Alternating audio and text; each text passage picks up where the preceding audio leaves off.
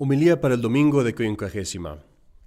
La epístola está tomada del apóstol San Pablo a los Corintios. Hermanos, si hablando lenguas de hombres y de ángeles no tengo caridad, soy como bronce que suena o címbalo que retiñe.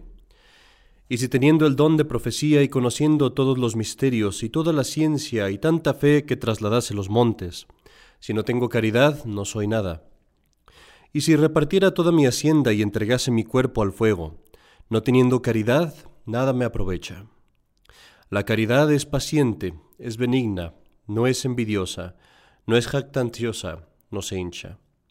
No es descortés, no es interesada, no se irrita, no piensa mal. La caridad no se alegra de la injusticia, se complace en la verdad, todo lo excusa, todo lo cree, todo lo espera, todo lo tolera. La caridad no pasa jamás, las profecías tienen su fin, las lenguas cesarán, la ciencia se destruirá. Al presente nuestro conocimiento es imperfecto, y lo mismo la profecía, mas cuando llegue el fin desaparecerá eso que es imperfecto. Cuando yo era niño hablaba como niño, pensaba como niño, razonaba como niño. Cuando llegué a ser hombre, dejé como inútiles las cosas de niño. Ahora vemos por un espejo y oscuramente. Entonces veremos cara a cara. Al presente conozco solo en parte, entonces conoceré como soy conocido. Ahora permanecen estas tres cosas, la fe, la esperanza, la caridad, pero la más excelente de ellas es la caridad. El Santo Evangelio está tomada del, del Evangelio de nuestro Señor Jesucristo según San Lucas. Tomando aparte a los doce, les dijo, Jesucristo, tomando aparte a los doce, les dijo, Mirad, subimos a Jerusalén, y se cumplirán todas las cosas escritas por los profetas del Hijo del Hombre. Será entregado a los gentiles, y escarnecido e insultado y escupido. Y después de haberle azotado le quitarán la vida, y al tercer día resucitará. Pero ellos no entendían nada de esto, eran cosas ininteligibles para ellos, no entendían lo que les decía. Acercándose a Jericó estaba un ciego sentado junto al camino pidiendo limosna. Oyendo a la muchedumbre que pasaba, preguntó qué era aquello. Le contestaron que era Jesús Nazareno que pasaba. Él se puso a gritar, diciendo, Jesús, hijo de David, ten piedad de mí. Los que iban en la cabeza le reprendían para que callase, pero él gritaba cada vez más, más fuerte, Hijo de David, de David, ten piedad de mí. Deteniéndose Jesús, mandó que se lo llevasen y cuando se lo hubieron acercado le preguntó, ¿Qué quieres que te haga? Dijo él, Señor, que vea. Jesús le dijo, Ve, tu fe te ha salvado. Y al instante recobró la vista y le seguía glorificando a Dios, y todo el pueblo que vio esto daba gloria a Dios. En el nombre del Padre, y del Hijo, y del Espíritu Santo. Amén. Dios te salve María, llena eres de gracia, el Señor es contigo. Bendita tú eres entre todas las mujeres, y bendito es el fruto de tu vientre Jesús. Santa María, Madre de Dios, ruega Señora por nosotros los pecadores, ahora y en la hora de nuestra muerte. Amén. Cuando llegué a ser hombre dejé como inútiles las cosas de niño. Cuando yo era niño, hablaba como niño, pensaba como niño, razonaba como niño. Mas cuando llegué a ser hombre, dejé esas cosas como inútiles. Son palabras, queridos hermanos, de la epístola de hoy tomada del apóstol San Pablo. Hacemos aquí, de vez en cuando, en nuestra parroquia, reuniones para hombres. En estas reuniones hablamos, pues, de las cosas que son más necesarias para ser un buen padre, para tratar de, de, ser una buena madre también, porque hacemos reuniones para madres también. Pasa, sin embargo, con frecuencia que las personas que más necesitan estas reuniones, y este es el caso en toda parroquia, Siempre las personas que más necesitan el catecismo son las que menos van. Las personas que más necesitan las reuniones para hombres son las que nunca atienden. Las personas que más necesitan eh, la santa doctrina son las que menos van a misa o las que se están durmiendo en el sermón. Esto que lo, digo ahorita, no lo digo para culpar a nadie, eh, al menos no con, con algún sentimiento personal. Comprendo perfectamente porque yo estuve ahí en algún momento. Yo fui en algún momento ese hombre negligente al que los sacerdotes le decían, ven, ven a esta plática, ven a este retiro, ven a esta a confesarte, ven a escuchar el sermón y yo era el que decía, tengo cosas más importantes que hacer o simplemente ni siquiera pensaba en ello y me olvidaba de la invitación. Bueno, hace poquito tuvimos una conferencia y, me llamó la atención, hubo una buena tendencia de hombres, pero los mismos, los mismos que yo conocía ya, ¿no? Y no, no vino nadie nuevo, digámoslo así. Entonces esto, esto me llamó la atención y quise por esto predicar el sermón que voy a predicar hoy. Yo sé que hay muchos hombres que no pueden ir a misa cuando quisieran, que hay muchos eh, hombres que no pueden a lo mejor asistir a las pláticas aunque quisieran, porque trabajan, porque tienen muchos eh, conflictos y así. No culpo a nadie en particular de estas cosas, como ningún sacerdote lo hace en su parroquia. Pero sabemos también que es necesario que hay, que, hay gente, más bien, que es negligente. Hay gente que no le interesa la religión. Hay gente que simplemente ha abandonado el celo por su gloria, por la, por la salvación de su alma, perdón, y por la gloria de Dios. Y a estas personas es necesario sacudirlas, sacudirlas y, recordarles la importancia de las cosas de la fe. Porque si no nos quedamos dormidos todo el tiempo y no hacemos nada y el tiempo se nos acaba. Este, este sermón pues está dedicado especialmente a los, a los hombres, pero eso no quiere decir que las mujeres no puedan tomar de él. Hay una cosa que mucha gente ignora hay una parte en la Biblia, en, la primera, en el primer libro de la Biblia, en el Génesis. Hay una parte donde Dios está hablándole al hombre y dice, el, tú, Adán, vas a ser varón, ese es el nombre, varón, vir, que realmente la palabra era la misma en, hebreo, Adán. Lo interesante es que después voltea con la mujer y le dice a la mujer, y tú serás, y lo ponen en la Biblia en latín, virago. O sea, el hombre es vir, la mujer es virago. Es como decir, el, el hombre es, vamos a llamarle a Adán hombre, y a la mujer un émulo del hombre. Es decir, alguien que sigue al hombre en sus virtudes. Entonces, cuando hablamos del hombre y decimos que el hombre tiene que ser fuerte, valiente, diligente, que tiene que tenérselo por la fe, que tiene que sacrificarse, eso no excluye a la mujer, porque al mismo tiempo nos lo dice la Sagrada Escritura desde el primer libro, la mujer sigue al hombre en sus virtudes. El hombre lleva la carga más fuerte, lleva el sacrificio más fuerte, pero la mujer lo sigue de cerca. Como Jesucristo cargó la cruz y la Virgen María siguió a Jesucristo detrás. Con una carga más ligera, pero también sufriendo, también sacrificándose, también obedeciendo y practicando las virtudes. Así pues, este sermón se les puede aplicar a los dos. ¿Qué es el hombre? ¿Qué debe ser el hombre? Podríamos verlo esto desde un, eh, desde un punto de vista natural, pero vayamos luego, luego al punto de vista más amplio, más extenso, más, más alto, el punto de vista sobrenatural. ¿Qué es el hombre? El hombre después de la venida de Jesucristo es nada más y nada menos que un imitador, un seguidor, un estudiante, un alumno de Cristo, es, en un grado mayor o menor, un alter Christus, otro Cristo. Esa es tu vocación como hombre. No la puedes evitar. No te está dado eso para que escojas. No puedes elegir el ser un imitador de Cristo o no, el seguir a Cristo o no. Eso es para lo que estás diseñado, esa es tu vocación, ese es tu llamado el ser otro Cristo. Y eso implica incluso el llegar a ser hasta cierto punto también un salvador del mundo. No por separado, tú no eres nadie, pero en unión con la pasión de Cristo, en unión con sus sufrimientos. Tus sacrificios los unes al sacrificio de Cristo. Tus esfuerzos los unes al esfuerzo de Cristo. Por la gracia, por los sacramentos, por la unión con la Santa Iglesia Católica, tú como hombre te haces uno con Cristo y cooperas con Cristo para la salvación de las almas. Como lo dijo el apóstol San Pablo, suplo en mi carne lo que falta a la pasión de Cristo. Ese es el llamado de tu vocación y la pregunta que yo te hago hoy y lo que tratamos en este sermón es, ¿lo estamos cumpliendo como hombres? Hay una película blasfema horrible, yo no la vi, pero sé de lo que trata, Salió en los 60 y esta película, el, el, el guion, digámoslo así, la historia, es que Jesucristo está en la cruz, nuestro Señor. Llegan los judíos y le dicen, si tú eres el Mesías, baja de la cruz para que te creamos.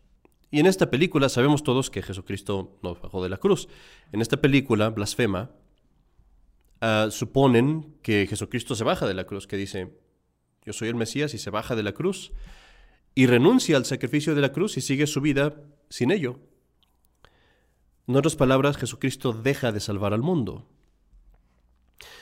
Es una película blasfema, pero me sirve ahorita para este propósito de ilustrar qué horrible hubiera sido si Jesucristo se hubiera bajado de la cruz.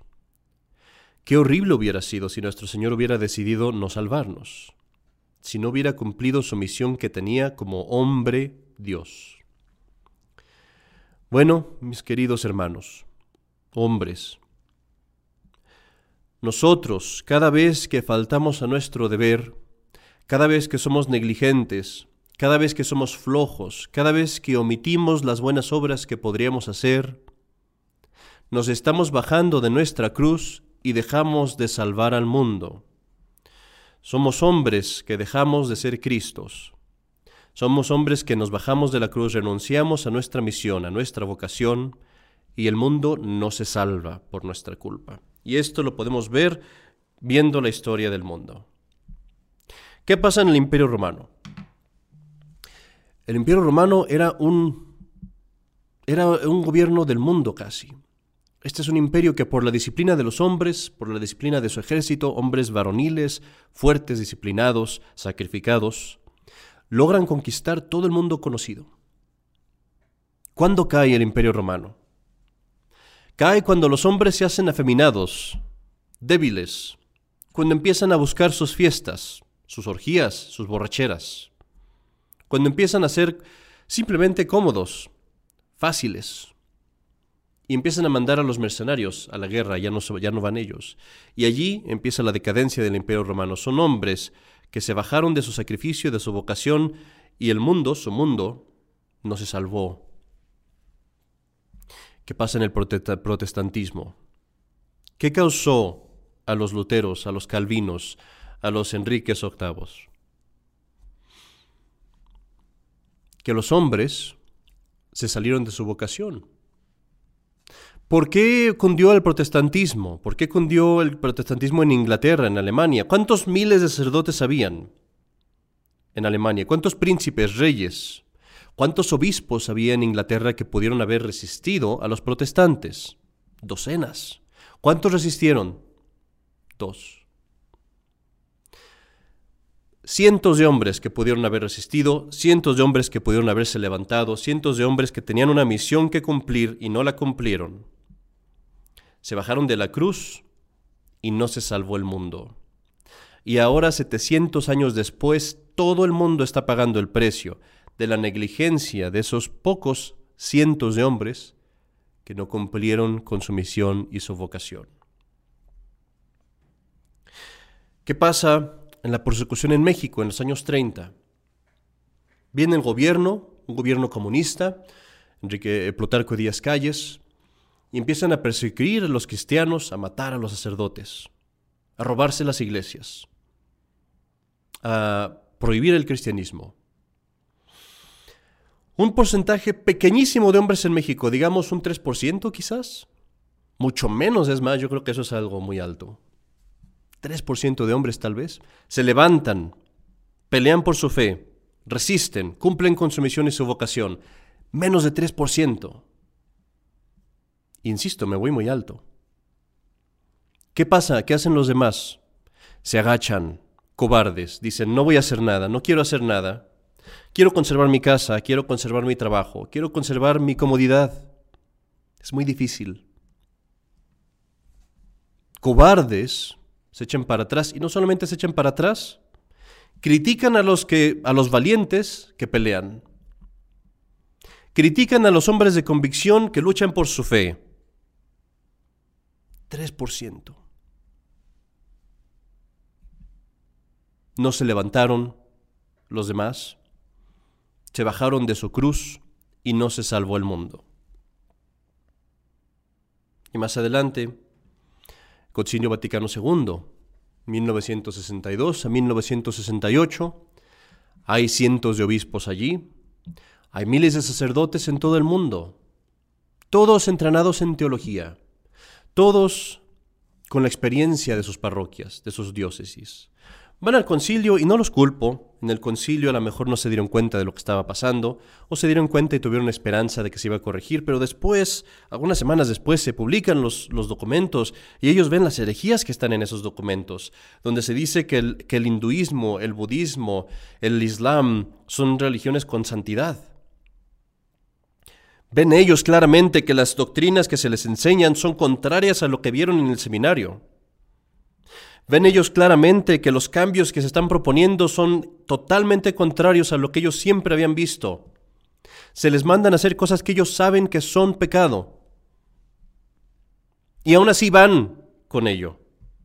Y no se resisten, y no se levantan, y no hacen nada por salvar su fe y la de cientos de hombres. Son hombres que se bajan de la cruz, y porque se bajan de la cruz no se salva el mundo. ¿Y qué pasa ahora? 60 años después, se ha ido la doctrina verdadera de la Iglesia, se han perdido los verdaderos sacramentos, se ha perdido la fe de millones de personas, porque esos pocos hombres, cientos nada más de obispos, y esos hombres, los miles de sacerdotes, fueron de acuerdo con ello. ¿Cuántos resistieron? Tres, cuatro obispos tal vez algunas docenas de sacerdotes, tal vez algunos cientos. Los demás se bajaron de la cruz y no salvaron al mundo. Ve todos los males que han pasado en el mundo, todos, todos absolutamente. Se les pueden culpar a la falta de vocación, a la falta de pantalones, a la falta de decisión y de valentía de los hombres. Nosotros somos los que tenemos la responsabilidad. Nosotros tenemos el poder de cambiar las cosas y no lo hacemos. Somos negligentes, somos flojos, somos cobardes o somos engañados. Piensa, querido hermano, ¿qué hubiera pasado si tan solo algunos pocos se hubieran levantado? Unos pocos más. ¿Qué hubiera pasado en Roma? ¿Qué hubiera pasado con el protestantismo, por ejemplo? Si algunos cientos de obispos o algunos decenas de obispos en Inglaterra le hubieran dicho al, rey, no, no, lo que tú estás diciendo está mal, nos levantamos, estamos dispuestos a dar nuestra vida por nuestra fe, por nuestras creencias. Esta es nuestra misión, somos Cristos. Resistimos tu maldad. Ahorita Inglaterra sería católica. ¿Qué hubiera pasado si en México en lugar de 3% hubiera sido nada más 10%. Algunos hombres más, los hombres ricos, los políticos, los hombres en poder, que ellos hubieran apoyado la cristiada, apoyado a esos hombres que combatían por la fe, ¿dónde estaría México ahorita? México se hubiera deshacido totalmente, deshecho, hubiera quitado a los comunistas. No hubiera habido corrupción por 75 o 100 años en México. Sería un país rico, próspero, sin carteles de narcotraficantes, sin pobreza, sin políticos abusando de, sus, de sus habitantes.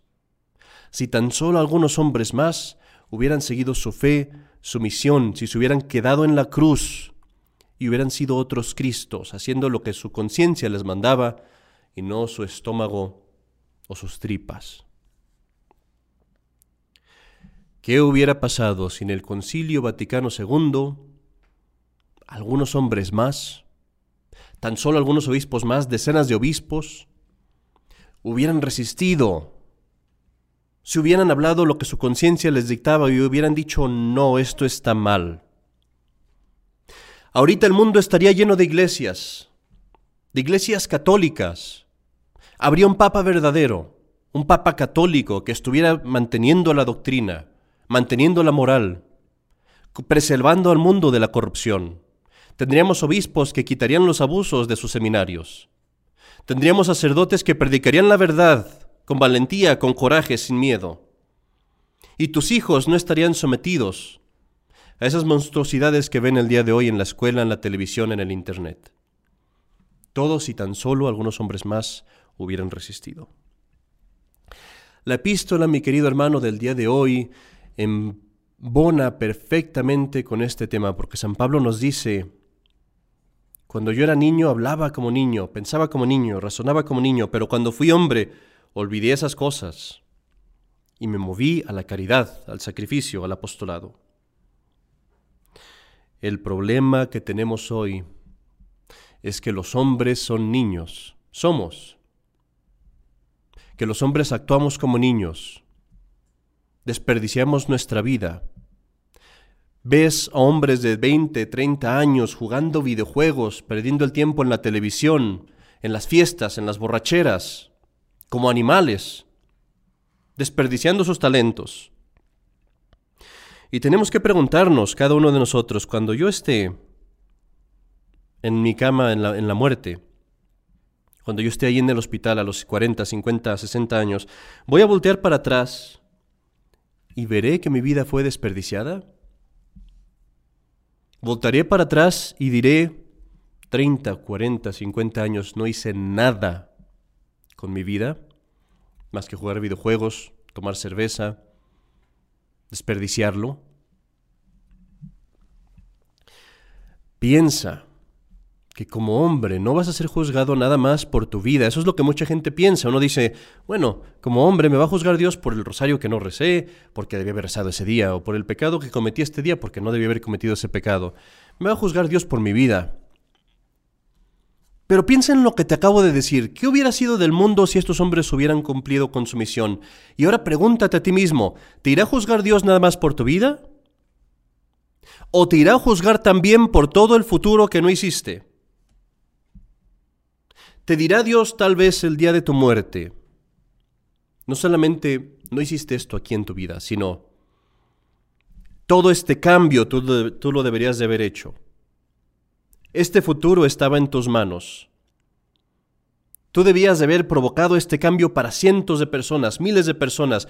Debiste de haber sido un Cristo, debiste de haber estado en la cruz, debiste de haber salvado al mundo en la parte que a ti te tocaba, pero no lo hiciste.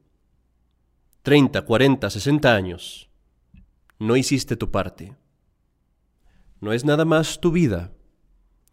Es el futuro que no hiciste, del que tú como hombre, como líder, como Cristo, como un alter Christus, un otro Cristo, eras responsable.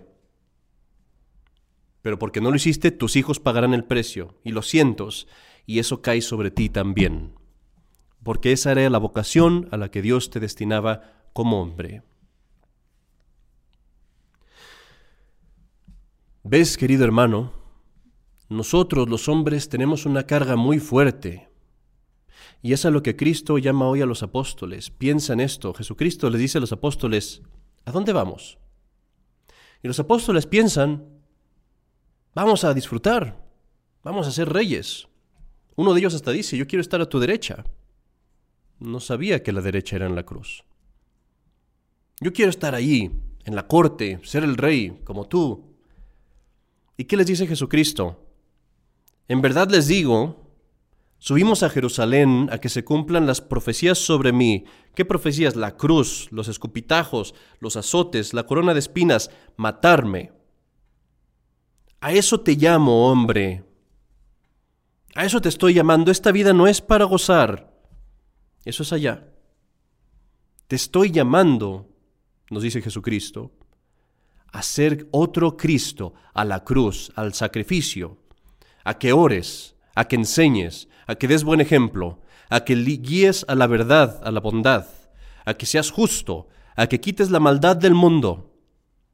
Para eso te di talentos, para eso te di fuerza, para eso te di mente. Úsalo en eso.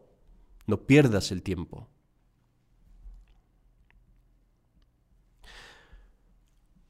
Y así, este domingo de quincuagésima es una perfecta preparación porque nos estamos preparando para la cuaresma y la cuaresma es precisamente eso, el ir a la pasión con Cristo. Y nosotros, hombres, tenemos esa responsabilidad.